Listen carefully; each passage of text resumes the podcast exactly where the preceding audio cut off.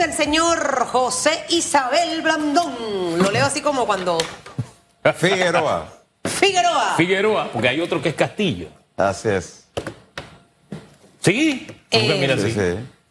Por nada. Ok. Eh, señor Blandón, vamos a empezar la conversa esta mañana hablando un poquito de ese comunicado del PP. Me hacía la película que planteaba el doctor Hugo Enrique Famanía, de que ya en la mesa de los almuerzos faltará un espacio, otro está por irse. El cubierto vacío ahí. el cubierto vacío, o, o- o básicamente qué representa esto. Ojo, yo el comunicado per se no he leído completamente, pero solamente con el inicio, eh, que estaría dispuesto, todavía siento que no es una afirmación, siento que están en conversación y es parte del proceso, al menos veo positivo comunicarlo y que se maneje de forma transparente y no manejarlo a espaldas del país y a espaldas de con quienes han estado conversando en los últimos meses. ¿Cómo ve usted este pronunciamiento del partido PP?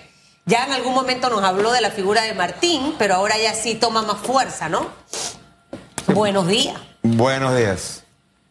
Mira, desde hace varios meses, el Partido Panameñista, Cambio Democrático y País somos los tres colectivos que hemos estado conversando bajo el interés, claro, de conformar una coalición o alianza entre nuestros tres colectivos. ¿Ya PP no estaba participando? No, espérate, voy, voy a compartir. Porque de hecho nosotros las reuniones que hemos estado haciendo Sí. para ver temas de candidaturas han sido exclusivamente entre estos tres partidos. Ah, ok. Aparte de eso, para hablar de los temas nacionales y eventualmente, si así lo deseaban, poder sumarse a lo que estábamos conversando, país, CD y panameñismo, estábamos también invitando a esas reuniones a el Partido Popular y al Partido Alianza. Pero habían, por decirlo así, dos reuniones la de los tres partidos que ya teníamos, digamos, un acuerdo en principio de hacer una alianza. Teníamos. Y, bueno, en ese momento Ah. ya había, así como cuando que te estaban enamorando de ese... Ajá, ese- ajá, En ese momento estaban en el enamoramiento. ese- ¿Y ya el enamoramiento se Sí, acabó? sí. No, no, estamos caminando y hablando todavía. Ahora cada cual tiene que pasar por su proceso interno, Claro. que es lo que habíamos hablado siempre. El tema Claro. de las reservas, o sea, de qué reservar para una potencial alianza, era lo que conversábamos principalmente. Ya el, el CD reservó lo que iba a reservar. Nosotros esta semana decidimos que vamos a reservar. O sea, esa etapa culmina esta semana. Y ahora tenemos que ir a primarias cada partido. ¿Cuándo y son después- las primarias de ustedes? las nuestras el 23 de julio.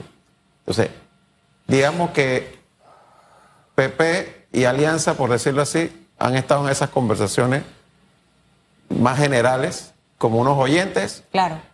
a los que les estábamos invitando a unirse al tema de la alianza y que estábamos pidiéndoles que nos dijeran qué reservas ellos querían que se hiciera. Ahora, no había nada formal, entonces, no ni nada con PP ni con Ni con Alianza, Alianza. lo que nos dice. Eso- eso es lo que quiero- Con PP, ¿por qué no? Y con Alianza, ¿por qué no? Porque yo estaba en conversaciones con otros partidos también. Y eso estaba claro desde un principio. O sea, eso no es que Sí. no estaba claro. Así como estaban hablando con nosotros, estaban hablando con Creo que aquí hablamos un poquito de Sí, eso, sí. ¿no? ¿Para Entonces- dónde coge Alianza? ¿Para dónde coge Sí, PP? Entonces, eh, el caso del PP y del comunicado el día de ayer. Mira, yo le entiendo desde la lógica de que un partido pequeño, de hecho el que menos inscritos tiene ahora mismo eh, en Panamá es el Partido Popular, su prioridad principal es sobrevivir a las elecciones.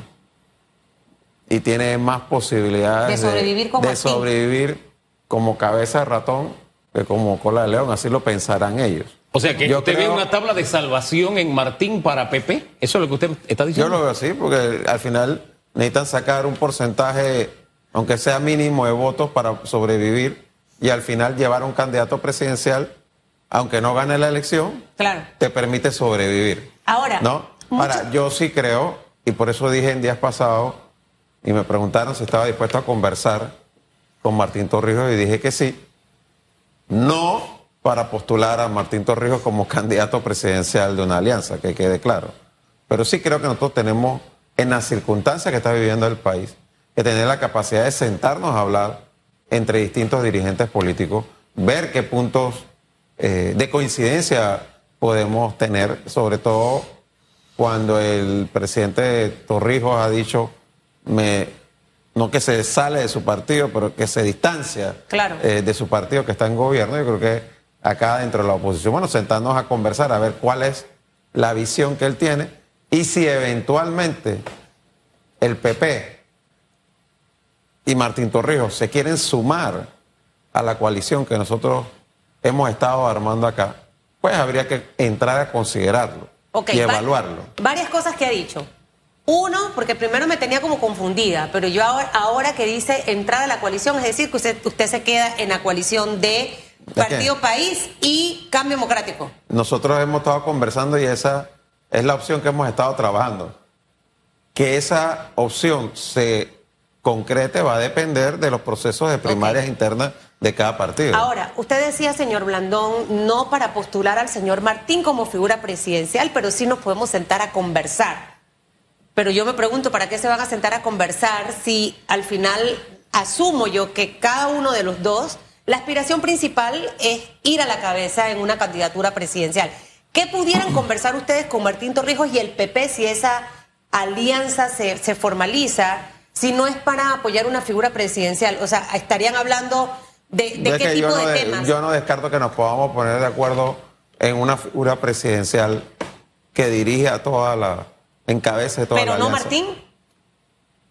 Yo no veo a Martín siendo la figura presidencial de una alianza de oposición, ¿Por porque él ¿Y es a el José partido de Blandón? gobierno. ¿Y a José Blandón? Sí, y él No, es parte del partido de gobierno. Por supuesto que nosotros estamos aspirando a presidir una alianza eh, de oposición como partido panameñista. Eh, de los, mira, aquí hay, por decirlo así, tres partidos que son los más inscritos y que de tradición dentro del, del país, que han gobernado el país en distintas instancias, el PRD, el CD y el panameñismo. De esos tres partidos, Tiene que salir el que figura. está más consolidado, el que tiene menos divisiones al interno es el partido panameñista. ¿no? Entonces, por supuesto que nosotros aspiramos a encabezar una alianza de oposición. Nosotros no tenemos la- las peleas y divisiones que hay Claro. dentro del PRD y Cambio Democrático en estos momentos, que cualquiera que sea el resultado, Sí. van a salir afectados. Tiene toda la razón.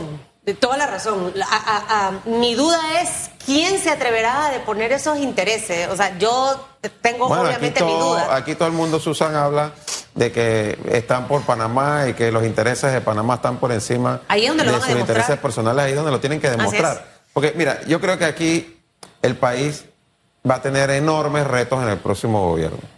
Y nosotros no nos podemos dar como país el lujo de tener un gobierno en el 2024 que arranque, eh, como quien dice, eh, cojo y mocho, porque no tiene una base amplia de apoyo, porque no surgió electo con más del 30% de la población y que no, tiene, no va a tener una mayoría en la Asamblea. Nosotros tenemos que tratar responsablemente como dirigentes políticos de poder armar una gran coalición que logre ganar con una importante cantidad de votos y que además tenga mayoría en la Asamblea. Porque Oye. aquí vamos a tener que ver el cambio constitucional. Aquí vamos a tener que ver el tema de la caja del Seguro Social. Aquí Sí. vamos a tener que ver el tema de la reactivación económica, la inseguridad que ha estado aumentando en el país. Entonces tú no puedes tener un gobierno débil que arranque ya eh, con una serie de problemas y sin la capacidad de construir consensos amplios. Ahora, si Chayán cantaba Tu pirata soy yo, creo que así cantaba, ¿no? usted dice Tu candidato soy yo, porque usted ha dicho Nosotros queremos ir a la cabeza, yo a la cabeza. Ahora dice no solamente que quiere la cabeza, sino que los demás están divididos, o sea, una razón más para que usted vaya a la cabeza. Entonces, eso se con- lo contrapongo con lo que nos está diciendo, de que ahora es el momento de demostrar. O sea, los demás tienen que ceder. ¿Usted está dispuesto a ceder también o usted sigue siendo No, la cabeza mira, a pesar nosotros, de todo? nosotros hemos sido claros, incluso en las conversaciones que hemos tenido entre CD y país. Hasta agosto, septiembre de este año, que es cuando se tienen que cerrar las alianzas, el panameñismo va a pelear hasta ese momento y a trabajar por ponerse de primero en la encuesta frente a los otros posibles candidatos de esa alianza y de hacer el trabajo de plan de desarrollo para el país, de tener una mejor oferta electoral posible. Y en agosto, septiembre nos sentaremos. Si se, una vez sentados, hay elementos objetivos que nos lleven a considerar que lo que más le conviene al país es que sea otra persona la que encabece la alianza de oposición. Aunque no sea de los tres- de los tres partidos. No seremos nosotros los que seremos obstáculos para que eso ocurra. ¿Cuáles serían Pero esos no- elementos pero, objetivos? ¿Cuáles serían? encuestas, oferta electoral, la propuesta, porque nosotros no venimos aquí pensando que aliarnos con quien sea, simplemente pensando en llegar. Yo creo que el panameñismo ha sido muy claro y en lo personal, quien te habla, José Blandón, ha sido muy claro en que estoy convencido de la necesidad de un proceso constituyente, de un cambio eh, de la constitución, que creo que tenemos que enfrentar sí o sí con urgencia el tema de la caja del Seguro Social, que el camino tiene que ser, primero que todo, hacer transformaciones profundas dentro de la caja del Seguro Social antes de estar hablando de aumento de edad de jubilación o de cargarle ese peso a los asegurados. Entonces, yo creo que aquí hay temas que si no estamos todos de acuerdo dentro de esa colisión en que esos son los temas prioritarios, pues no habrá... No avanzar. Ahora, le quiero preguntar varias cositas eh, para que las vaya anotando ahí y me las va respondiendo. Eh, para decidir hasta este momento si se quedara la coalición con Cambio Democrático País y Partido Panameñista, ¿quién sería la figura? Los elementos que se van a tomar en cuenta aquí van a ser encuestas internas ustedes para ver tema de liderazgo de las tres figuras. Yo estoy inventando, señor Blandón.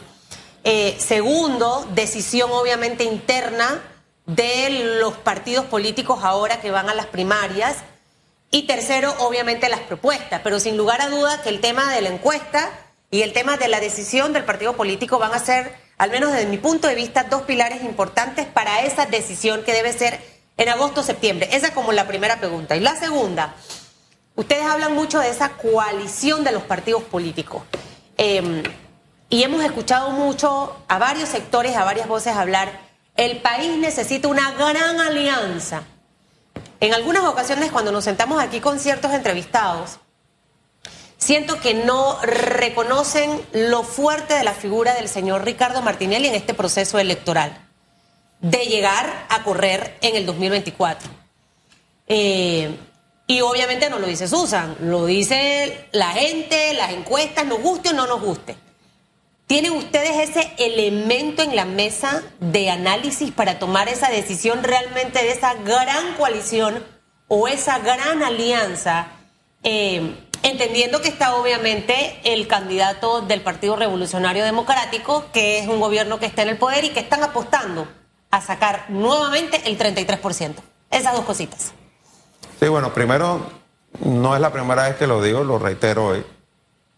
En agosto, septiembre de este año, los partidos que vayamos finalmente a sentarnos para conformar una gran coalición, para definir quién debe encabezar la misma, a mí me parece que lo primero, lo, lo obvio y lo básico es ver las encuestas y quién de los posibles candidatos de esa coalición está mejor perfilado en una encuesta. encuestadoras o con una sola? Bueno, eso ya son carpinterías que tendremos que ver, ponernos de acuerdo cuál será el mecanismo. Pero yo personalmente creo que ese debe ser el mecanismo. Idealmente que hubiese una primaria interpartidaria, pero eso es irreal que va a ocurrir, ¿no? Entonces, por el otro lado, eh, nosotros tenemos el tema definitivamente eh, de un partido en gobierno que aunque está muy dividido, porque va a una primaria que se pinta sangrienta y encarnizada, tiene además una figura importante del partido, Zulay Rodríguez, corriendo por la libre, y ahora al expresidente e hijo del líder del histórico del, del, PRD, Omar Torrijos, diciendo yo voy a correr por otro partido. O sea que decir que ese 33% estaba unido es irreal. Yo no sé cuánto representa Zulay, cuánto representa Martín o cómo va a quedar lo que está dentro del partido PRD ahora mismo después de la primaria, pero evidentemente que hay una gran división dentro del PRD. Pero tienen la firme decisión de buscar esa reelección, quienes están en gobierno, y van a usar todos los recursos del Estado para hacerlo. Así que tampoco los podemos descartar. Y luego tú tienes a eh, el candidato expresidente Martinelli, que yo nunca he negado, eh, que evidentemente tiene una fuerza electoral importante, pero también a mi juicio representa un gran peligro para el país. Y tampoco es la primera vez que lo he dicho, lo dije cuando él ya era gobierno. Personalmente, si hay algo de lo que en mi vida política tendré que pedir perdón varias veces, arrepentirme de haberlo apoyado para las elecciones del 2009. Yo creo, y me di cuenta posteriormente, que para él, en mayo del 2009, él no había ganado una elección. Él había ganado una concesión. Él, él creyó que se había ganado la concesión de administrar Panamá para su beneficio. Y así lo hizo. Entonces, alguien... ¿Cómo combatir una figura tan fuerte como él? Que es el, punto como para mí eh, de mi pregunta, entendiendo de que tenemos varios sectores divididos, o sea, no hay una gran alianza de partidos políticos eh, todavía real consolidada. Las figuras independientes, cada una alará por su lado, o sea, no sé por dónde irá Zulay, si es la que queda, por dónde irá el señor Melitón Rocha y eh, el señor Carreira, porque tampoco hemos visto avances de sentarse de Ricardo Lombana con otros grupos. Entonces, cuando, cuando vemos el mapa, vemos muchos grupos divididos. Entonces, ¿cómo en realidad, más allá de lo que pasó, que es importante el tema del pasado, cómo enfrentar una realidad cuando el panameño allá afuera siente que los políticos, todos en general, han mentido, los han traicionado, Usted ve a Colón y mire cómo está Colón. Y es desde la administración del señor Juan Carlos Varela que viene el deterioro de Colón. Y esta todavía no ha podido resolver su problema. Entonces, ahí tenemos una realidad, señor Blandón. No sé cómo esa gran, gran coalición eh, visualiza esa opción y cómo se prepara para esa guerra, porque es como ir para la guerra, pero tengo que, es que Es que yo creo que, mira, es complicado porque además cuando tú tienes una persona y lo que está peleando no es por un ideal, sino es un tema simplemente económico. Y que ya sabe, porque ya estuvo en el cargo y dice, bueno, estar ahí en el cargo me representó tantos cientos de millones de dólares.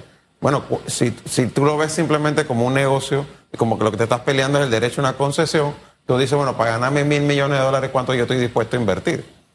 ¿No? Entonces, cuando tú lo estás viendo así, tú estás hablando a alguien que está dispuesto a gastarte 100, 200 millones de dólares porque piensa cuando llegue lo voy a recuperar y no importa. Entonces es un rival que tú no puedes bajo ningún concepto subestimar.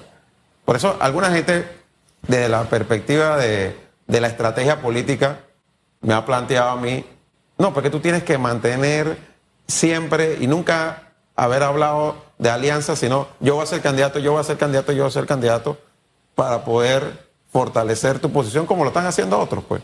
Como dice otro, yo no voy a hablar con nadie, yo voy solo. Pero sabes que no va a ir solo y sabe que no va para ningún lado solo. ¿Me explico? Pero si, ah, porque es que si tú dices eso, tú estás aceptando una debilidad, no, yo creo que al decir eso, tú estás aceptando una realidad de que en el Panamá de hoy, si los líderes de cambio democrático, de país, del panameñismo, de otro camino y de otros colectivos o movimientos, no nos sentamos a definir puntos de coincidencia y a ver si podemos ir juntos bajo unos compromisos básicos, cambio constitucional, enfrentar el tema de la caja del Seguro Social y algunas medidas de racionalización del gasto para reactivar la economía, nos vamos a enfrentar a la realidad que, bueno, cada uno ya por su lado va a estar muy contento con su ego, soy candidato presidencial, pero vamos a ir a perder una elección, y no solamente a perder una elección, a perder el país, porque nosotros, que ya estuvimos una vez en alianza con el señor Martinelli, sabemos mejor que otros, porque tuvimos dentro del monstruo el peligro que eso representa. Una segunda versión de Martinelli en el gobierno significa que nosotros vamos a ir hacia un gobierno autoritario, que va a venir pasada factura, que va a venir a hacer todo lo que no pudieron hacer en el primer periodo de gobierno, con el agravante de la gente que está alrededor de él ahora mismo y de la situación que hay en su relación con los Estados Unidos que le va a pegar directamente a Panamá y a su economía. Entonces es irresponsable que nosotros no, no, estemos conversando sobre cómo armar una gran coalición de oposición fuera de los que ya lo estamos haciendo, que sí lo hemos entendido y estamos conversando al respecto. Pero que aquí cada cual diga ahora, yo puedo ser candidato presidencial y voy a ser candidato presidencial, no importa las consecuencias para el país, reitero, para mí es una gran irresponsabilidad. Yo entiendo todos esos argumentos. Muy bien, hombre, los viví también en una primera etapa. Y pensar que viene una segunda, wow, uno lo mira con un dejo de preocupación, no de miedo ni de temor, sino de preocupación por el país. Pero la realidad es que la mayoría de los panameños, según las encuestas, no tienen esa lectura. Ellos están comprando un mensaje muy sencillo. Yo te voy a poner chenchen en el bolsillo. Sencillito. Mientras eh, con la comodidad que aporta estar en la ventaja, ¿verdad? Con la comodidad que aporta también estar tratando de apoderarse del que fueras el partido que él fundó vía Yanivel Ábrego. Con todas esas comodidades y repitiendo acá rato, yo te voy a poner el chenchen en el bolsillo.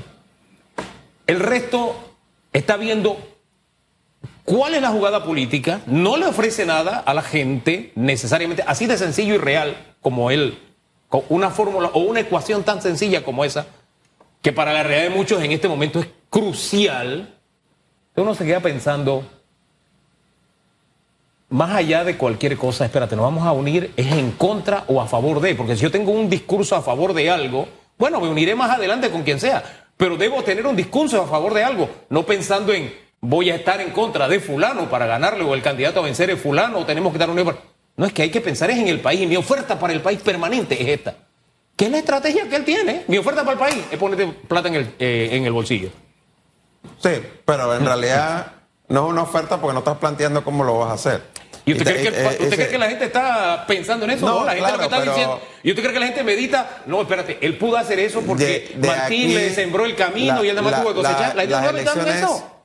No van a ser este próximo domingo y de aquí a mayo del 2024 habrá tiempo para comunicar y para que la gente reflexione las consecuencias de tener de presidente de la República a alguien cuya relación con nuestro principal socio comercial está en el nivel de que la embajadora de ese país en Panamá diga él es un corrupto y recibió coima y que el, el secretario de Estado de ese país lo ponga en una lista de corruptos. ¿Me explico? Y quién sabe qué más va a ocurrir de aquí a mayo del 2024. E-, esa es la frase. ¿Quién sabe qué más va a ocurrir? Entonces, todo el que viene deja como un, no sé, como un hálito de. Como que algo, va, a pasar. Y por eso no va a correr. No, no, no, fíjate que yo he dicho varias veces que yo creo que va a correr. O sea, yo no, parto, yo no parto del supuesto de que no va a correr. Yo creo que va a correr.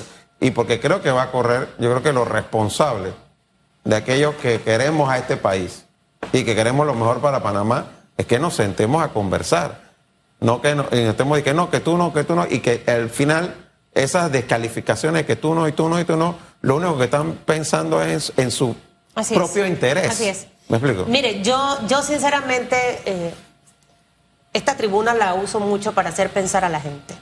Usted tiene que dedicarse a meditar por días, señora Chutupu, para decidir por quién va a votar.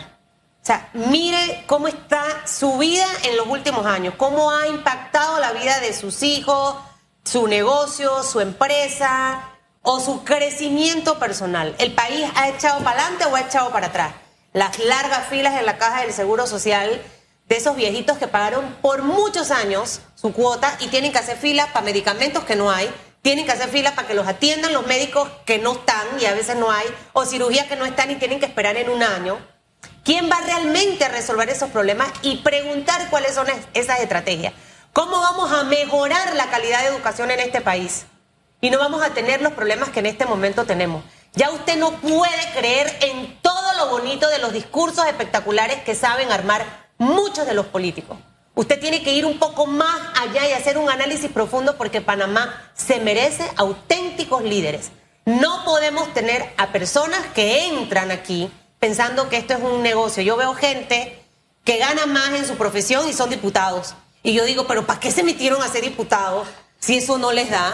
Porque ahí está la rebusca. Le firmo a Hugo, le propongo esta ley y ahí está toda la rebusca. Sea consciente de verdad, Panamá se merece algo mejor. Y ojalá, señor Blandón, que en esta oportunidad toda la clase política de este país, si realmente, como usted lo dice, le interesa el futuro de Panamá, hay que sentarse, hay que conversar, hay que ver dónde se alinean los temas, porque si no, al final no vamos a lograr absolutamente nada para este país. Vamos a seguir repitiendo las entrevistas, Hugo y yo, si es que estoy, porque ya llega un momento que ya yo también quiero volar, este, pero ya yo no quiero estar escuchando las mismas conversas. Yo estoy conversando de esto de hace 10 años.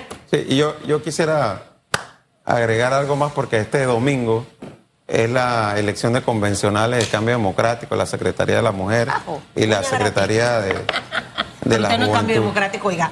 No, no lo soy, pero sí veo con preocupación como gente que no es cambio democrático tampoco se está metiendo dentro de ese proceso interno tratando de cooptar ese partido. Y no ¿Se me- refiere a alguien en particular? No me refiero solamente a Martinelli, también hay gente del gobierno Ah. metiéndose dentro del ¿Quién proceso está del gobierno interno. metiéndose ahí? Bueno, yo no sé quién es del gobierno, pero si están saliendo fondos del gobierno, hay alguien del gobierno metiéndose en eso. Entonces, definitivamente que frente a esa eh, realidad, yo sí creo nuevamente que nosotros no podemos estar como meros espectadores, algunos incluso pensando, ojalá eh, pierda la facción de Rómulo allí, porque eso significa que hay un contendiente menos y entonces nosotros nos fortalecemos, porque en realidad eh, lo, que, lo que estaríamos viendo es el asalto de un partido político por fuerzas externas a ese partido. Pero, ¿sabe? ¿no? Entonces ahí hay una situación que nosotros Yo- tenemos que ver con, con preocupación y yo quiero aquí dejar claro eh, nuestra posición como dirigente del Partido Panameñista que nosotros